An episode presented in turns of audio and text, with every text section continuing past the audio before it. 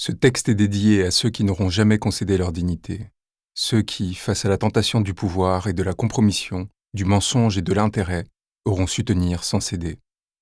Dédié, il est à cette idée qui m'a fait naître, cette République postulant l'égalité de ses enfants, cette République qui a aspiré le monde et qui sombre maintenant entre des mains prostituées. Chapitre 1 Le pays entre en des convulsions diverses où la haine et la violence ont pris pied. Cette enquête sur les ressorts intimes du pouvoir macroniste, entamée en octobre 2018, vient donner raison à ces haines et violences que l'on s'est tant plu à déconsidérer. Il rend hommage à ce peuple sombre, dont la profondeur a été confondue avec sa supposée saleté par une élite qu'il est temps maintenant d'étrier. Qu'il soit établi que seront ici révélés les liens de corruption, de népotisme et d'endogamie qui jonchent un pays et qui ont fait de ses dominants les esclaves de leurs propres intérêts.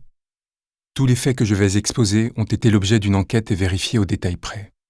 Ils exposent un scandale démocratique majeur, la captation du pouvoir par une petite minorité, qui s'est ensuite assurée d'en redistribuer l'usufruit auprès des siens, sans ne rien s'exiger ni s'imposer, en un détriment qui explique l'explosion de violence à laquelle nous avons assisté.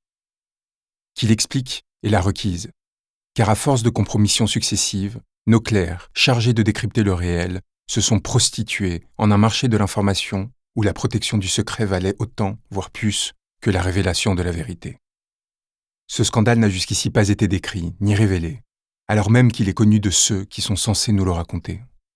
Ceux-là même qui se satisfont, plutôt que d'exercer leurs fonctions, de se compromettre avec ceux qu'ils sont censés contrôler et qui les ont achetés. Dans un pays où 90% de la presse est entre les mains de quelques milliardaires, l'exposition de la vérité est devenue affaire complexe.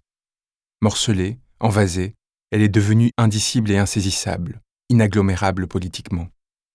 La capacité à dire et se saisir du réel n'a cessé par ces corruptions, pour les dirigeants comme pour les populations, de se dégrader. Et le peuple a fini par se lever.